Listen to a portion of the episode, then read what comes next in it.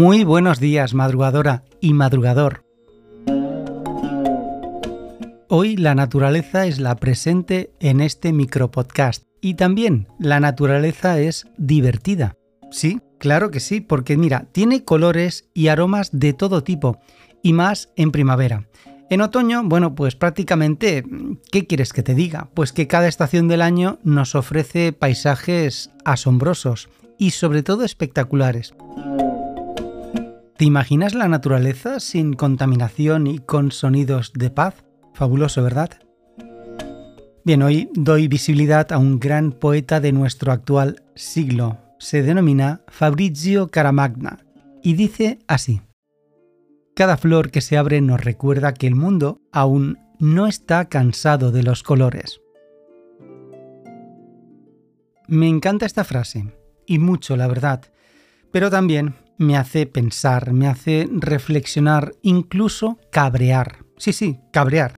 Por la época en la que estamos viviendo y por la gran contaminación que tenemos encima y el gran cambio climático que, bueno, todo el mundo va conociendo por los medios de comunicación y que ya es un hecho real. Todo un panorama tremendo, desolador a lo largo del tiempo. Si es que lo pienso y uf, es que no me gusta, no me atrae y menos me seduce el saber que la calidad del aire que respiramos no es el que deberíamos de respirar, no nos corresponde.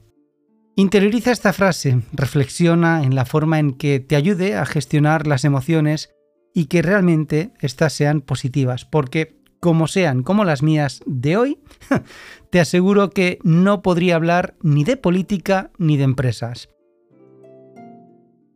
Cada flor que se abre nos recuerda que el mundo aún no está cansado de los colores.